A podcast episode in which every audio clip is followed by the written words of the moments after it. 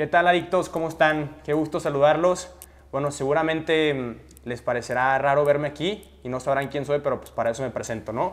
Soy Rodolfo Rosales, trabajo aquí con Juan Pablo y en, Grupo Vire y yo voy a ser su host del podcast em, en los episodios en los que no sale Juan Pablo. Entonces, pues mucho gusto y va a estar buenísimo el poder este, tener una conversación con ustedes y que me escuchen en todo este proceso con las personas que vayamos entrevistando. En el día de hoy tenemos a Ernesto de León, nuestro ingeniero de Video Offices, con el cual vamos a compartir una, una muy buena plática el día de hoy. Y bueno, pues Ernesto, qué gustazo tenerte por aquí. Hola, muchas gracias, saludos a todos. Eh, pues ahora sí que nos tocó a nosotros dos. no está Juan Pablo, pero vamos a hacer lo mejor posible. Sí, te tocó estrenar, ¿eh? Ernesto le tocó estrenar el, la nueva temporada que traemos, entonces va a estar muy, muy bueno.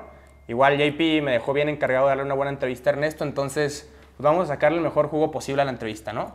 Así es. Excelente. Bueno, Ernesto, pues para empezar, me gustaría que me platicaras un poco de, de, quién eres, a qué te dedicas, nada más para ponerles un poco de contexto. Ernesto nos está ayudando ahorita en Video Offices, Video Offices que va a ser el coworking que estamos haciendo, que está dedicado 100% a bienes raíces.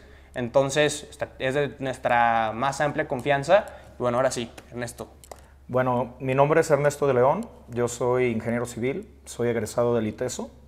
Eh, estudié también ahí una, un diplomado de impuestos y defensa fiscal. Posteriormente, en la Universidad de Anáhuac de la Ciudad de México, estudié este, una alta dirección de franquicias. Okay. Actualmente estamos eh, estudiando finanzas en ITESO, no nos cansamos, pero con, todo sabe, ¿eh? con muchísimas ganas.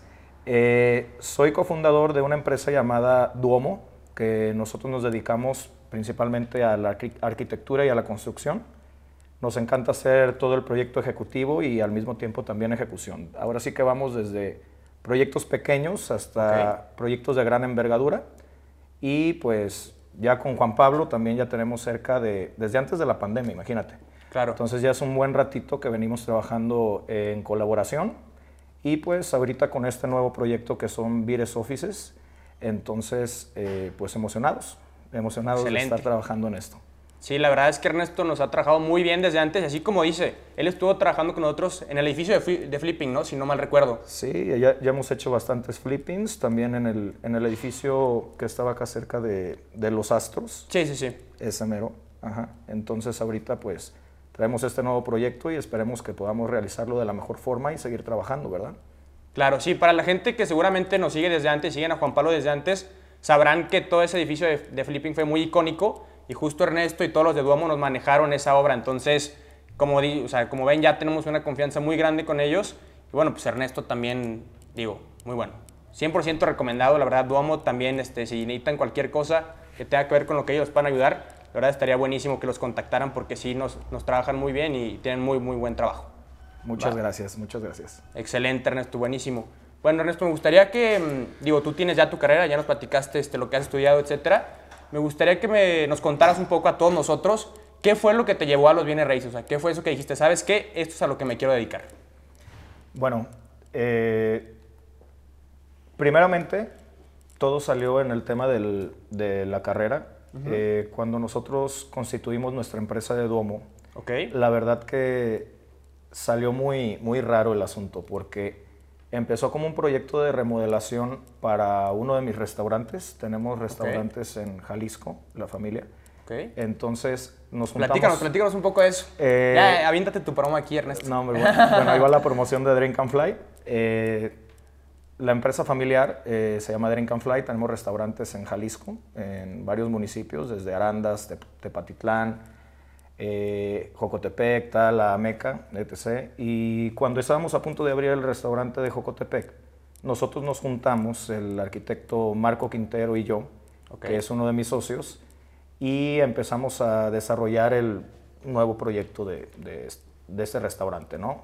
Entonces no pensábamos que al juntarnos así, pues fuera a llegar algo, ¿no? Y al final de cuentas, a veces un proyecto pequeño te lleva a hacer cosas más grandes y ese fue el parteaguas por el cual este, comenzamos a trabajar en el tema de la construcción y de la arquitectura. En el tema eh, ya de inversión, de tema de construcción y, e inversión, pues honestamente eh, tenía yo muchos amigos que les encantaba comprar casas, venderlas o comprar para rentar, hacer el simple flipping o simplemente amigos que hacían inversiones en Estados Unidos para compra de casas. Entonces se me hizo interesante, empecé a andar un poquito más en el, en el, en el tema y la verdad es de que desde ahí ya no hemos parado. Ok. No hemos parado y de repente pues estamos construyendo, pero también estamos invirtiendo, de Sí, sí, repente pues estamos haciendo varias cosas. Pues lo interesante, creo que el tema de, de los bienes raíces es muy noble y la verdad pues estamos, estamos muy cómodos con este tema. Excelente, Ernesto. O sea, y de todo esto que nos cuentas, ¿cuánto tiempo va de que, desde que iniciaste con, con la remodelación del restaurante que me comentas familiar hasta el momento en el que estás ahorita? Bueno, eh, estamos hablando desde el 2015, que iniciamos con la sociedad. eh, O sea, yo seguía en las cremeses de la primaria. a lo mejor sí, Escuchando a lo mejor sí. Empezamos este, mis socios Diego Rojas, Marco Quintero y yo, Ok. y pues nos fuimos haciendo de un, de un equipo cada vez más fuerte, ¿no? Eh, actualmente pues ya tenemos un, un equipo un poquito más sólido. Ahora sí que supimos complementar también las herramientas que tenía yo con el tema de, de los restaurantes, de personas que ya eran de confianza desde la cuestión de marketing, etc. Hasta ahorita que, hemos estado integrando cada vez personas eh, más especializadas, ¿no? Claro. Ok, pues buenísimo, Ernesto. Y así de la trayectoria que tú me comentas, ¿cuál crees, o sea, desde tu punto de vista, cuál crees que haya sido como el mayor problema o eso que te haya causado como cierto mm, conflicto dentro de, de toda tu carrera? O sea, ¿qué es eso que dijiste? Esto fue lo, el- como esta piedra en mi caminito que más me tomó como pasarla. Mira, yo creo que hay un punto muy importante y es el tema de la comunicación interna que puedas tener con tus actores dentro del proyecto, ¿no? Eh, si no tienes una buena comunicación con estos actores, eh, venga ya a ser los proveedores, el cliente, los subcontratistas o tu equipo interno, pues lo cierto es de que vas a estar perdiendo eh, vas, vas a tener malentendidos, vas a perder este, cuestión monetaria, vas a perder tiempo, inclusive la calidad al momento de la, de la ejecución de la obra, ¿no? Claro. Entonces, algo que nos ha costado trabajo, pero que hemos eh, trabajado mucho en, en, valga la redundancia, por mejorar es ese tema de la comunicación, porque de repente es donde surgen mayor problemas, ¿no? Ok, Si no lo corregimos eso desde un principio, pues vas a tener claro.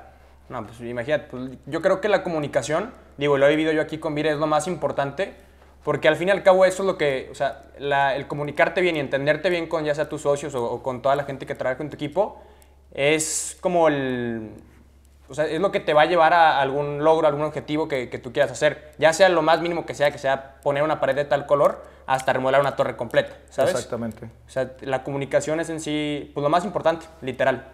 Y me imagino que tú, Ernesto, con este tema de que, ¿cuántos socios tienes? Me dijiste, tienes dos socios, So- ¿no? somos tres socios en total. Ok. Eh, Marco Quintero, saludos. A Diego Rojas también. Saludos y, a ambos.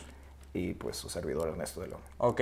Y, por ejemplo, junto, o sea, con tus socios, ¿cuál dirías tú que es el factor más importante para fijarte en alguien y decir, ¿sabes qué? Esta persona puede ser mi socio. Híjole, la verdad es que es yo, buena pregunta yo, esa, yo, yo no soy mucho de socios. Ok. Eh, la verdad que ha sido más por un tema de confianza y aptitudes. Eh, es muy difícil pues elegir un socio cuando no tienes a lo mejor mucha, mucha carnita, ¿no? O sea, Claro. como que no sabes eh, qué tanto te puede aportar, porque puedes tener a lo mejor muchos conocidos y ves que se desempeñan bien en ciertas cosas, pero al momento que entras a la sociedad, pues las cosas pueden cambiar, ¿no? Claro. Entonces, yo soy bendecido, la verdad que me tocaron unos socios increíbles y pues por esa parte no hemos tenido ningún problema, pero sí soy un poquito celoso con esa parte. Me cuesta mucho trabajo alcanzar a, a visualizar si, si es una persona que me pueda aportar o que me pueda, al final de cuentas, este, retener un poco, ¿no? Claro. Sí, no, pues claro. O sea, al fin y al cabo, siento que como que uno siempre quiere como llevar ese control de, oye, ¿sabes qué? Pues estamos haciendo esto y, y digo, yo quiero hacerlo como de esta manera, ¿sabes? Pero al tener socios, sí tienes que decir, ok, yo lo quiero hacer así, tú lo quieres hacer así, y tú así, y encontrar como un punto medio dentro de cada cosa, ¿no? Sí, o simplemente que, que haya sinergia, ¿no? O sea, Sí, que, sí, que que todos piensen- estén en el mismo canal sí. eh, y que entendamos eh, qué es lo que queremos realizar. Porque ahorita pues ya tenemos tanto de conocernos que estamos con un cliente y ya sabemos qué está pensando cada quien. Sí, sí, sí. Entonces ya sabemos por dónde Ya- ya se llegar. echan la miradita así o, de que- o ya sabe quién es el que tiene que hablar con este cliente Sí, o sí, sí. Quién, quién lo va a, a abordar y pues la verdad es es divertido ya después, ¿eh? Es divertido, pero pues gracias a Dios me tocaron muy buenos socios.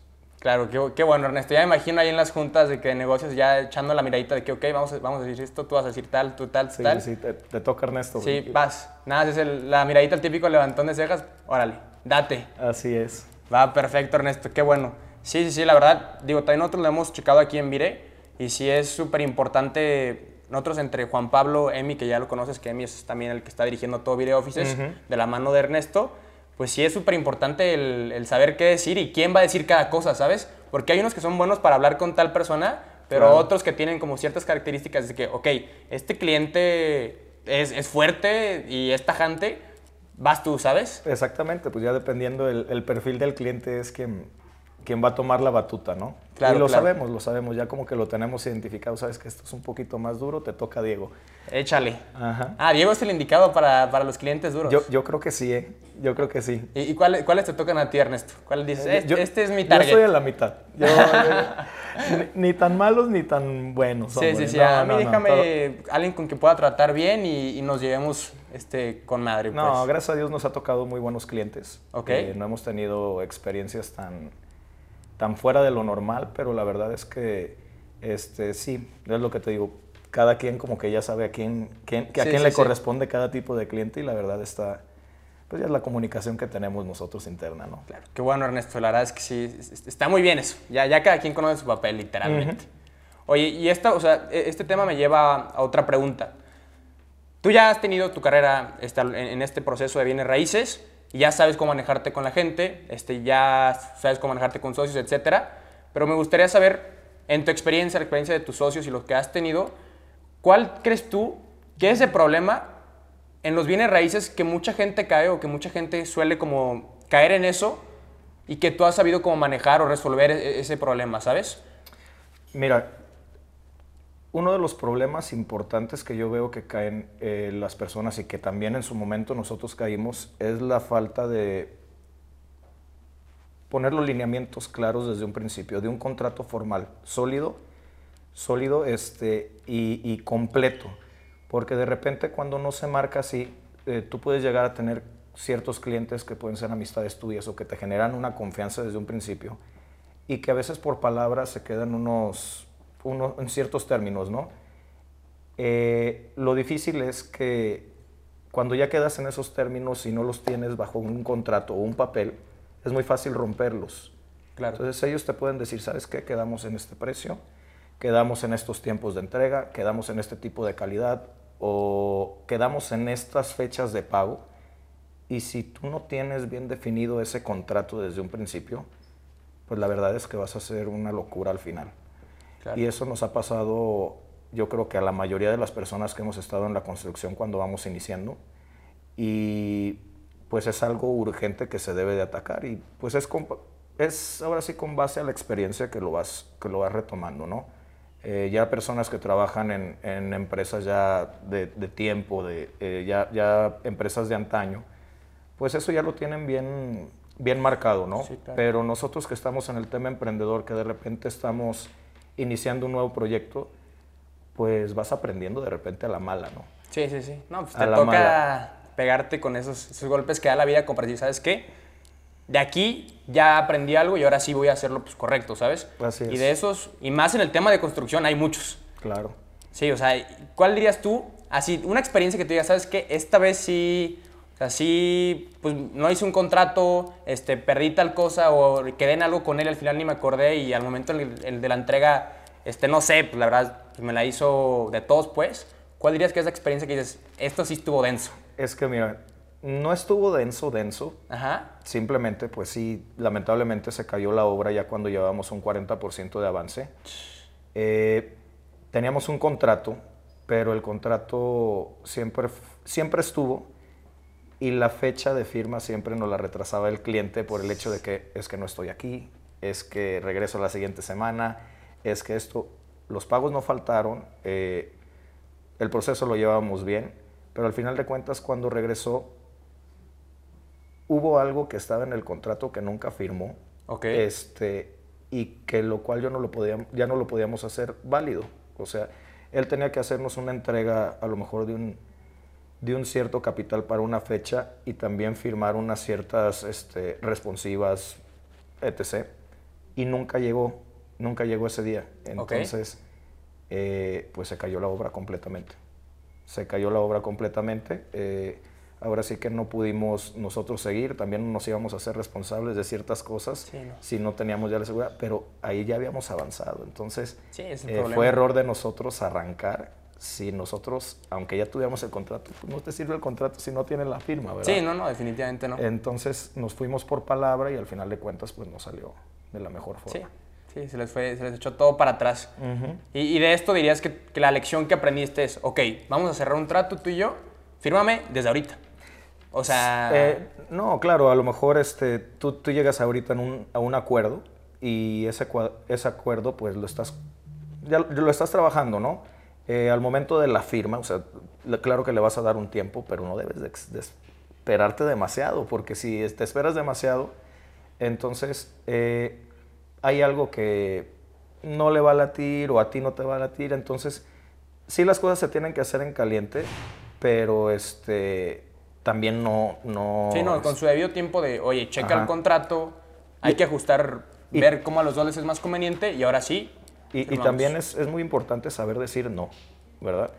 Eh, yo creo que hay que dar un sí, pero bien pensado y hay que, y hay que aprender a decir no eh, rápido, o sea, tajante, porque de repente nos da pena decir el no, nos da pena y ahí es cuando cuando salen mal las cosas desde con el cliente hasta, hasta con nosotros. Entonces, es parte del aprendizaje, como te digo, ¿no? Y de las rachas que te vayas agarrando. Sí, definitivamente. Creo que, creo que ese tema que, que estás comentando ahorita del saber decir no, es algo muy importante y más cuando estás como empezando a emprender, ¿sabes? Cuando tienes esa carrera, porque es, es, justo eso. O sea, y creo que nos ha pasado a todos, que es de que es que me da penita decirle que no, pues cómo se lo digo, ¿sabes? Si se enoja o algo así pero pues, realmente uno tiene que tener, justo lo que comentaba, sus lineamientos y saber que si lo que él te está proponiendo está dentro de esos lineamientos, va, adelante, ¿sabes? Pero si no está de acuerdo como con lo que tú tienes, tus lineamientos, lo que piensas, tus valores, pues lamentablemente es un no, ¿sabes? Y decirlo en el momento en el que es. No esperarte de que, oye, ya hay contrato y todo, y oye, ¿sabes qué? Pues es que al final no. Sí, parte de ser asertivo. Sí, sí, literalmente. Es, es, justo eso. Sí, la verdad es que estoy 100% de acuerdo contigo, Ernesto. Y ahora sí, después de todo esto, ¿cuál dirías tú que es el aprendizaje que tú has obtenido el más grande, así que tú recomiendes? Sabes que te están escuchando todos ellos y quieren que tú les compartas una lección que has tenido en base a todos los tropiezos, desde las rocas que han habido en el camino, que tú hayas aprendido. O sea, ¿cuál sería ese que dirías, sabes qué? Quédense con esto de mi parte para la gente que va empezando. Mm, que no se detengan. Mira, eh, a lo mejor te voy a aventar una frase, pero Échale, esas son las que me gustan. Hay que ponernos eh, filosóficos ahorita. Equivócate por atrevido y no por precavido. Y mucha gente a veces tiene buenas ideas o le da miedo a emprender y se detiene simplemente por ciertos miedos, ¿no? Cuando en realidad tienes todo a favor, o sea, eh, el miedo de emprender que lo tienen que hacer a un lado, sí, lo tienen que hacer a un lado. Entonces, yo soy mucho de la idea de que si si veo algo que en realidad me llama mucho la atención, independientemente de la investigación que puedas hacer de ese proyecto. Claro. Si te convence, si los números te dan, este, y sientes esa sensación de que va a funcionar, o sea, tíralo, aviéntalo, o sea, ve por él. Y la verdad, siempre ha sido así con nosotros y creo que así ha funcionado. También hay veces que pues puedes tener una mala vibra. Yo también cuando siento una mala vibra le doy el cortón al proyecto. Sí porque pues soy mucho de ese tipo de sentido, ¿no? Si algo no me está oliendo bien, mm, muy probablemente esté podrido abajo. Claro. Entonces yo, yo les recomiendo a todos pues que se animen a emprender, que, que traten de buscar ese proyecto que les haga feliz y pues a veces no necesariamente te tienes que dedicar a lo que estudiaste. Sí. Y te lo digo por experiencia. Sí, no, tú ya nos contaste todo ahí el archivo que tienes de, de carreras y pues al fin y al cabo, digo, es parte de lo que estudiaste. Exactamente. Pero no es en sí todo lo que, lo que tú podrías este, hacer en cuanto a trabajo, pues. Claro. Por la cartera que traes. Me, me, gustó mucho esa frase que dijiste, la verdad es que está muy buena. Y mm, digo, a mi corta edad, creo que yo la tomaría y es como el camino que yo he seguido. Incluso, me te voy a contar yo cómo llegué a Vire porque, o sea, va justo de ese lado. O sea, yo trabajaba antes en una inmobiliaria y Emanuel Blo, que trabaja aquí con nosotros este, en el equipo de ventas, se abrió una campaña para poder empezar a trabajar en Vire, como asesor inmobiliario, pues, de, de, cerrador, ¿no? Y él se metió, ¿sabes? Él se metió a la campaña, dijo, yo quiero, y entró, ¿no? Y yo me cohibí, o sea, yo dije que no, pues es que tal vez, y, si no me aceptan, ¿sabes? Y si me dicen que no, pues me agüitar, ¿sabes? Y prefiero no pasar por ese, ese caminito de, es que me rechazaron, que intentarlo. Y ya, este, yo, yo supe que él lo intentó y me marca el día siguiente. Oye, Ro, ¿cómo ves que sí me aceptaron? Y yo, ¿cómo? Me dice, no, sí me aceptaron. Y ahí en ese momento yo como que me retraí, me agüité tantito y dije, ¿y si lo hubiera intentado yo y me hubieran dicho él sí igual que él, pues ya hubiéramos estado los dos? Exactamente. Entonces, yo ese mismo día, así cinco minutos después, le mando mensaje a la, a la persona que estaba encargada de, de, hacer como las citas y aceptar a la gente nueva. Le digo, hermano, quiero hablar contigo porque yo quiero entrar, ¿sabes? No quiero dejar pasar esta oportunidad. Eh, y ya me animé, o sea, literalmente me animé. Dije, a ver, ¿qué es lo que yo siempre he buscado? La cercanía a poder trabajar en Vire. Porque yo seguía con Pablo, me metí a su curso, etc. Y, ya lo busqué y se dio, o sea, y se dio y gracias a Dios, desde que entré, todo ha ido hacia arriba, o sea, me, me metí al equipo de ventas, luego ya estoy ocupando ciertas cosas como operativas de la empresa, estoy trabajando muy de la mano con Juan Pablo, entonces creo que eso que tú dices es muy importante para la gente que está iniciando el, si tú estás buscando algo, o sea, esté, o sea, síguete en ese camino, pues, ¿sabes? Uh -huh. O sea, va a haber mil gente y siempre pasa de que, oye, pues, Rodo, no manches. O sea, ¿cómo vas a creer que te van a aceptar ahí? ¿Sabes? O sea, no, no traes nivel, pues. Y, oye, que, oye, Rodo, pues, no manches, qué pena, por ejemplo, mucha gente que está viendo aquí, que sigue Juan Pablo a decir de que, ah, yo subo contenido a mis redes. Mucha gente es de que, no manches, ¿cómo te grabas? ¿Sabes? Y ya, o sea, son un buen de cosas que uno va como sintiendo en el camino, pero que al fin y al cabo, o sea, tú estás, tú, tú sales, tú tienes tu objetivo y llegas a él y los comentarios al fin y al cabo pues, se llevan a estar, ¿sabes? Y, y, el que tú no los tomes en serio es como eso que te impulsa tantito más. El, el dejar como de oír esas, esas voces internas de que nada, no puedes, ¿no? Sino pues sí puedes. Pruébatelo, ¿sabes? A sí, ti mismo. seguir avanzando. Sí, sí. La verdad es que sí, o sea, está muy bueno eso que dices, Ernesto. Y me gustaría que nos dejaras a todos nosotros, así, Ernesto, ¿cuál sería tu frase o cuál sería como ese lema que tienes tú de vida por el cual te riges y sabes qué? Esto es lo que Ernesto hace de su vida y por eso es que Ernesto está donde está, ¿sabes? Bueno, no es como frase o, o lema o algo, pero eh, siento que hay que pensar positivos para traer lo positivo, ¿no? Y si te mantienes a lo mejor en, ese, en esa línea, siempre van a salir cosas que, que, te van a hacer que las cosas salgan bien, ¿no? Valga la redundancia, pero sí en realidad eh, hay que animarse y, y, hay que siempre estarse alimentando, hay que estar eh, creciendo, tratar de, de, de autoeducarse, no sé cómo te lo puedo decir. Okay. Ahora sí que, que este, hay que seguirse preparando y siempre cuando, cuando estás estudiando, cuando te estás preparando, siempre ves un área de oportunidad. Entonces hay que tratar de aprovechar eso, de, de estar trabajando constantemente y pues de aprovechar todo lo que tenemos ¿no? a la mano. Eh, de repente las amistades, de repente este, eh, las cosas mínimas que pasan en el día son las que te pueden abrir una nueva oportunidad para hacer otras, otro tipo de cosas. Entonces pues hay que darle con todo. Excelente, estoy 100% de acuerdo contigo. Y, y, digo, siento que gran parte de esto, esto que acabas de decir de que estar como autoestudiando o estarte como educando constantemente es parte de lo que tú practicas, ¿no? Porque pues, por lo que veo sigues estudiando hasta el momento. Sí. Y, y, tú crees, o sea, tú eres de ese lema de, ok, termino de estudiar esto ahorita y me gustaría estudiar un curso de otra cosa después, ¿no? Eh, creo que solo, o sea, vas avanzando y creo que yo, yo voy estudiando lo que creo que voy necesitando, ¿no? Un ejemplo, okay. eh, quiero emprender algo con respecto a finanzas, por eso estoy estudiando finanzas, ¿no? Eh, cuéntanos, cuéntanos, saca no, la sopa ya ahorita. No, no, no, no, no. Danos la exclusiva aquí en el podcast. No, después, después, después con mucho gusto. Ok. Eh, pero estábamos en el tema de las de los restaurantes, nos metimos al tema de franquicias y pues ya con el tema de franquicias estudié esa parte. Ok. Y siento que uno debe de ir eh, complementando su, su trabajo con, con, la educación. La verdad, eso me hace fundamental que vayan de la mano. Y este, es muy difícil de repente como las personas que entran a estudiar algo y ya después quieren dedicarse a eso, yo creo que primero hay que tratar de hacer el esfuerzo por dedicarse a ese, a ese, tipo de cosas para después este, eh, complementarlo con el estudio. Porque también puedes desperdiciar a lo mejor cuatro o cinco años en una carrera que al final de cuentas puede que no la vayas a utilizar o que te diste cuenta a la mitad de la carrera después de tres años que, que no era lo tuyo. Sí, sí, y ya tres años y medio, te queda un semestre y A muchas personas les, sucede, ¿no? Sí, sí, sí. Entonces, dichosos los que siempre supimos que queríamos estudiar desde el principio, pero a mucha gente le pasa. Claro, ¿no? Y, aparte en México creo que sí hay como un estudio que, que literalmente revela el porcentaje de gente que sí se dedica a lo que estudia y según yo es, muy, es bajísimo, o sea, el, el que la gente se dedica a eso a lo que realmente estuvieron cuatro años de su vida estudiando, luego salen y es de que, ah, no, pues sabes que, pues que siempre ya en la práctica pues no era lo que estaba buscando, ¿sabes? Claro, o sea, e, está también el tema de la necesidad.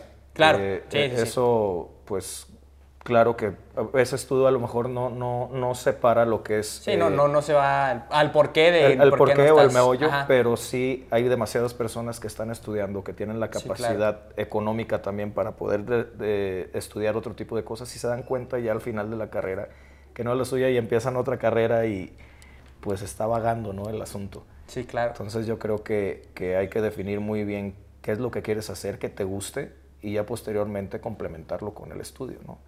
E, ese es mi, mi punto de vista, ¿no? Este, es válido, que, que, que, todos, que cualquier persona pueda pensar diferente, pero es lo que yo, yo, yo pienso, ¿no?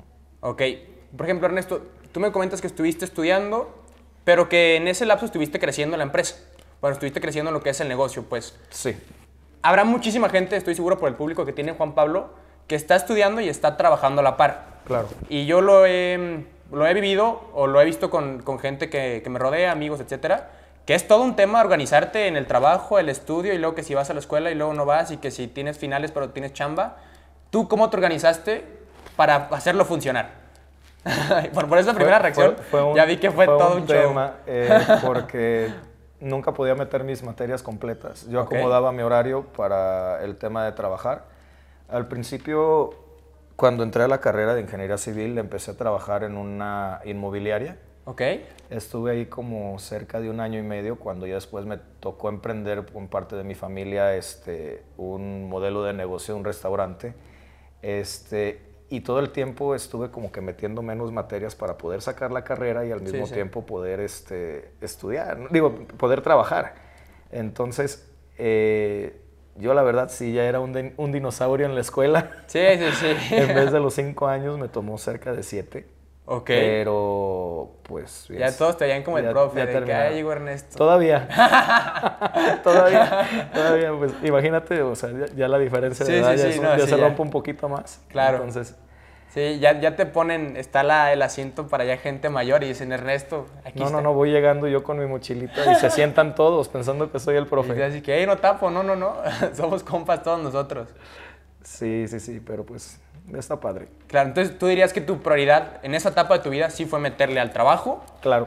Y ya administrar la escuela para ver cómo la sacabas. De que yo necesitaba pagar parte de mi carrera. Entonces, eh, creo que en esa situación están muchas personas, o están también ahorita muchas personas, que están trabajando para poder eh, desarrollar o terminar su carrera, ¿no?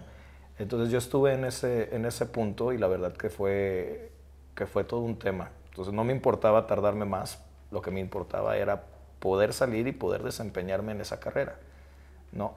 Ahora, pues sí, salió, salieron los emprendimientos a mediados de mi carrera y pues entre estar trabajando en una cosa, también trabajaba en otra y pues también estudiabas y pues te ibas limitando un poquito más con lo de la carrera. Pero siempre mi idea fue nunca dejar de estudiar.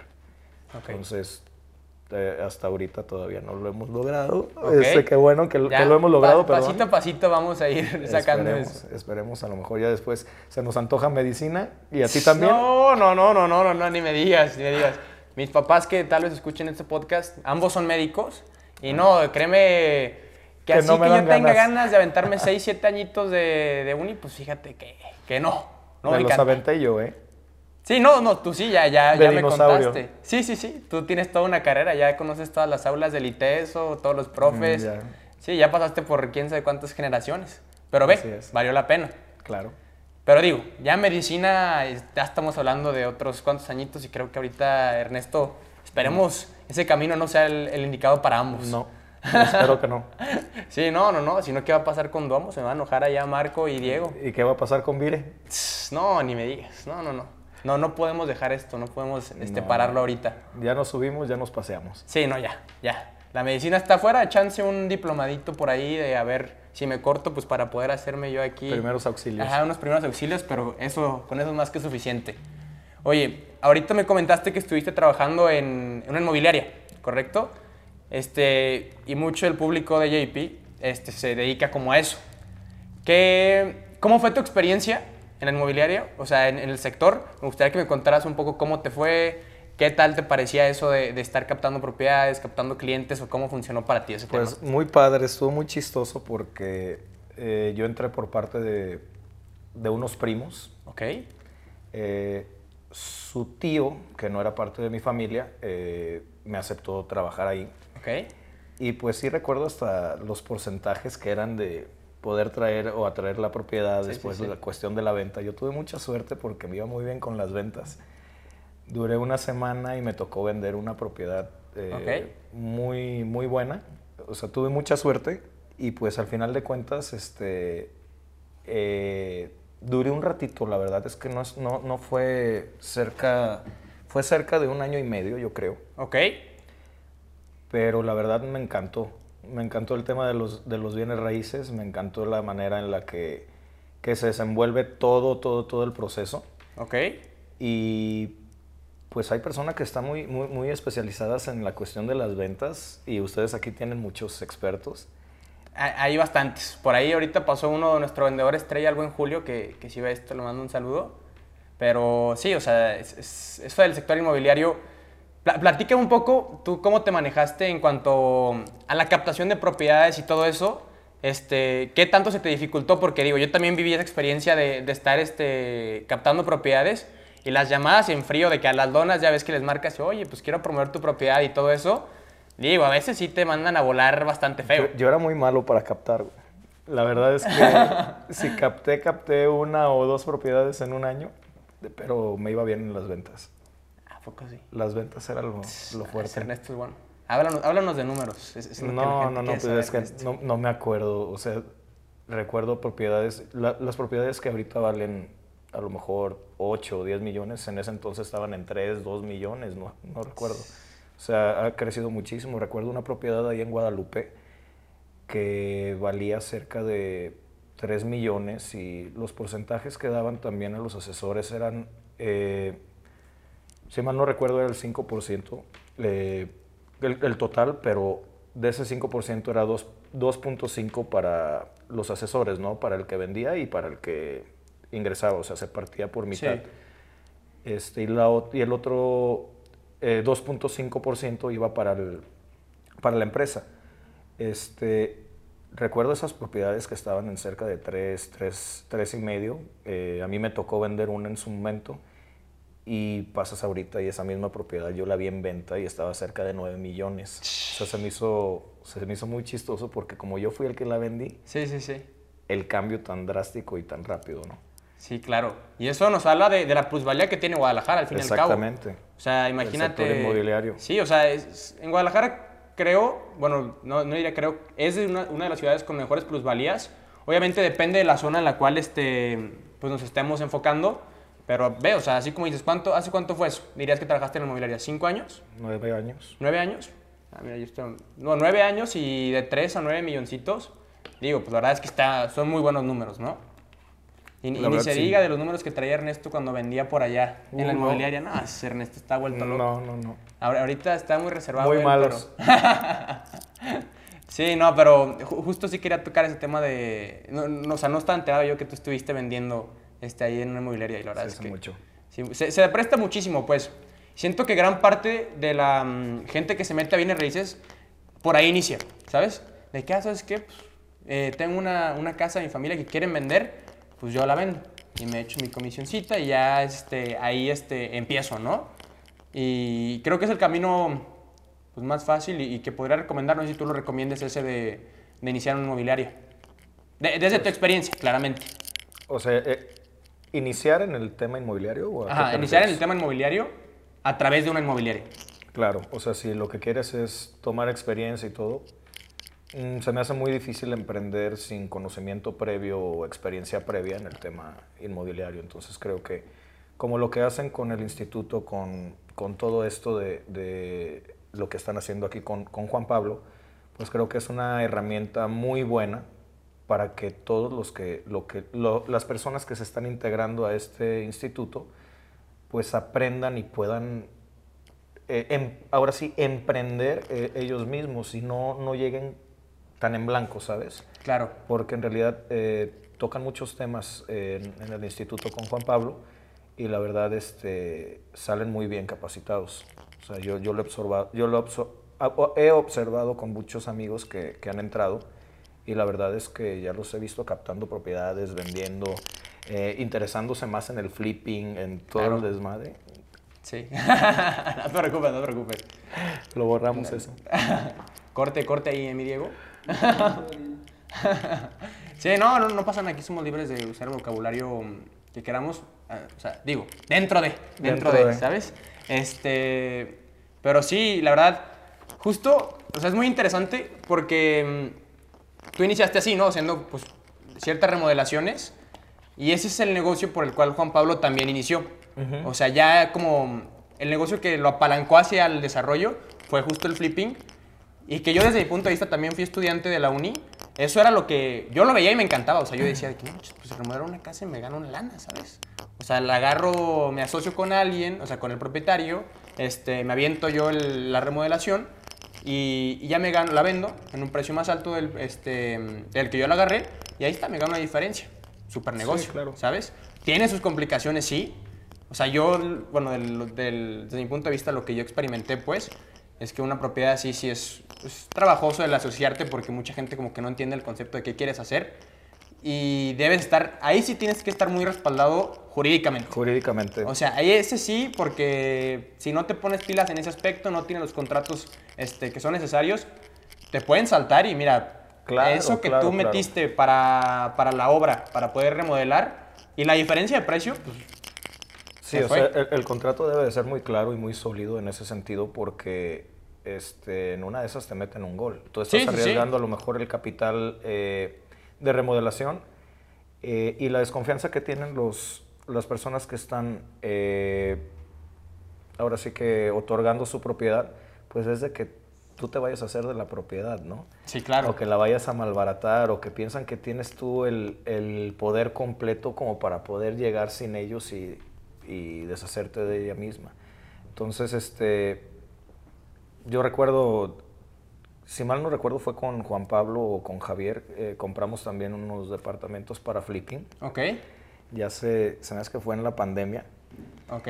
Y pues sí estuvo, sí estuvo muy interesante porque las propiedades bajaron. Bajaron mucho de precio. Este, y esas Cierto, mismas cierto, propiedades. Tú que estuviste dentro de como del- de ese tema de la pandemia, ya en el negocio de bienes raíces, ¿cómo, o sea, ¿qué tanto afectó la pandemia a los bienes raíces? Pues yo sí vi un, o sea, había propiedades de un millón de pesos, o sea, te estoy hablando de departamentitos como de Ciudad del Sol. ¿Ok? Eh, no, Ciudad del Sol no, acá por el Tianguis del Sol. Por Moctezuma, los que están ahí, ¿no? La- todo ese sector de, de Torres. Había propiedades ahí, departamentos que estaban cerca de un millón, un millón cien mil, y cuando se vino la pandemia estaban prácticamente en 800 pesos, ¿no? Entonces se aprovechó, se compró ciertos... Hubo mucha- muchas personas que estuvieron, o sea, se pusieron muy pilas Sí, y sí, sí. empezaron a comprar propiedades y pues hacían la remodelación, una remodelación que a lo mejor te costaba 150 mil pesos, terminabas vendiendo la propiedad, eh, a lo mejor no en ese mismo momento, a lo mejor se tardaba seis meses, pero la vendías en un millón trescientos, ¿no?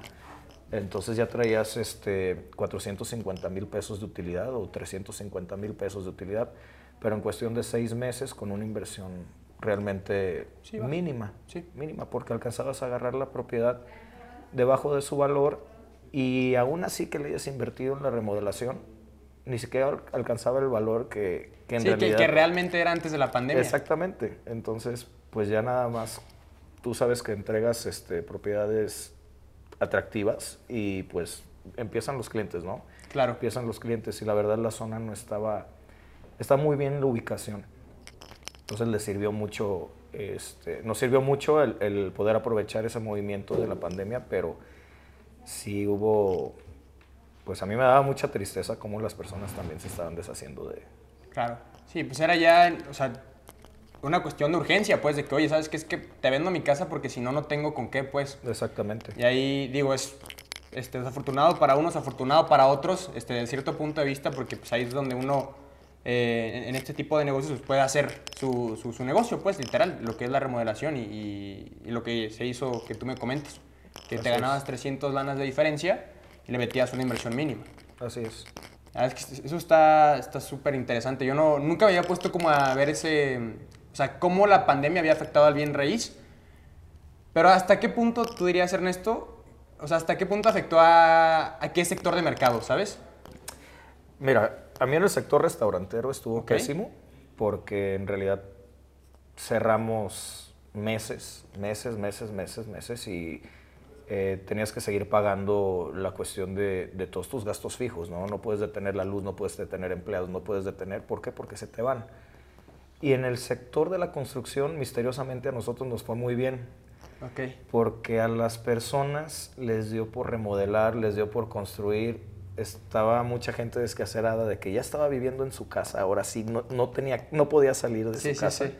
Que veía detalles que decía, quiero construir un cuarto, ¿no? o sabes que tenemos este departamento, hay que remodelarlo, claro. hay que venderlo, hay que hacer esto. Entonces nos cayó muchísimo trabajo en el tema de la pandemia. Posteriormente bajó, pero yo siento que tengo muchísimos amigos ingenieros y a muchísimos les fue muy mal en el tema de la pandemia y hay otros pocos que les fue bien. Entonces, pues fue arma de doble filo, ¿no? Una, una, un lado de, de, tu negocio se fue tantito para abajo, pero el, el otro sí creció. Exactamente. Y, y, creo que va justo por ahí porque digo, o sea, estás en tu casa, 24 horas al día, literalmente, pues ya empiezas a ver esa esquinita que se ve fea y que ya está de hace 50 años y no la han tocado y dices, oye, pues ya un cambio, ¿no? O sea, una remodelación. O el cuartito que tenías como bodega dices, pues bueno, chance y ahorita ya lo puedo acomodar para algo que me pueda servir ahorita que estoy aquí. Digo, un home office, una oficinita, me hago lo que sea y ya ahí es donde ustedes pueden llegar a implementar de que, oye, ahí te va, esta es la propuesta, remodelamos, va, va. Claro, las plataformas en línea se fueron al, a tope. Sí, o a sea, tope.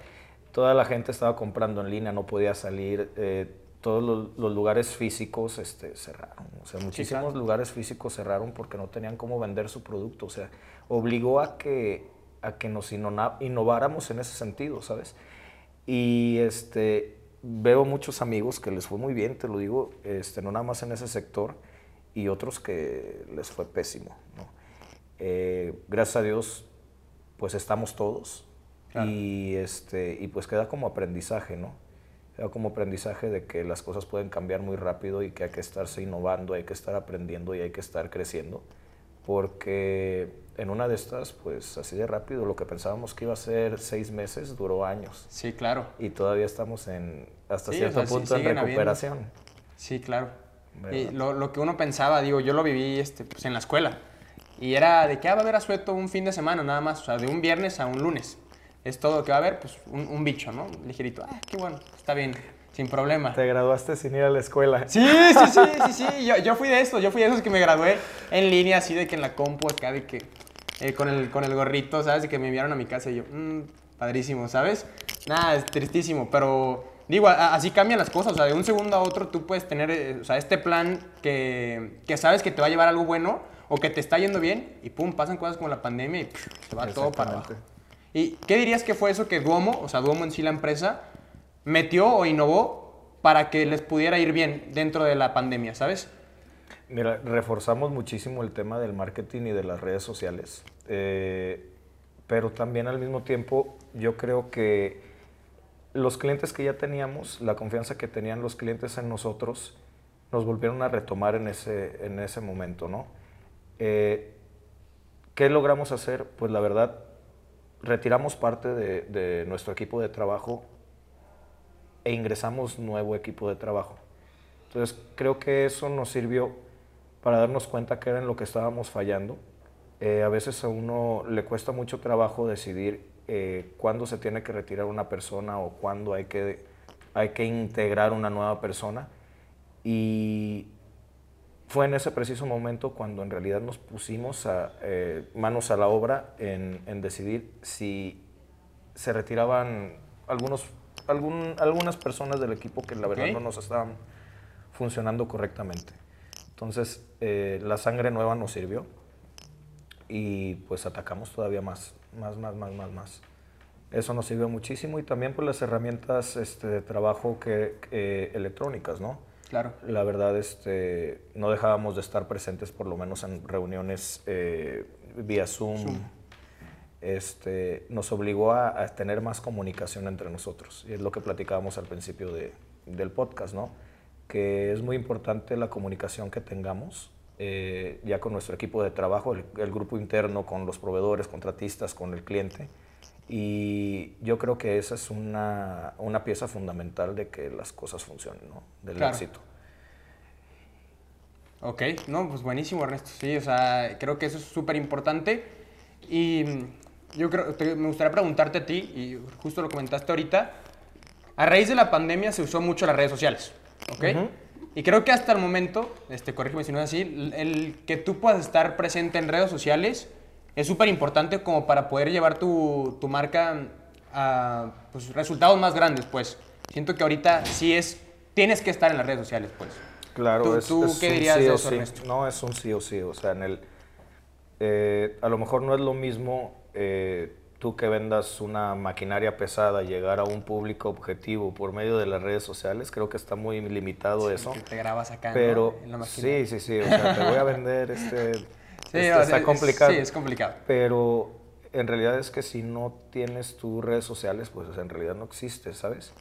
Y creo que es, que es muy importante en este momento, pues, pertenecer a, ¿no? Ya sea, yo, yo decía, en mi vida vamos a estar en TikTok y digo, ¿sabes qué? tenemos que estar en TikTok.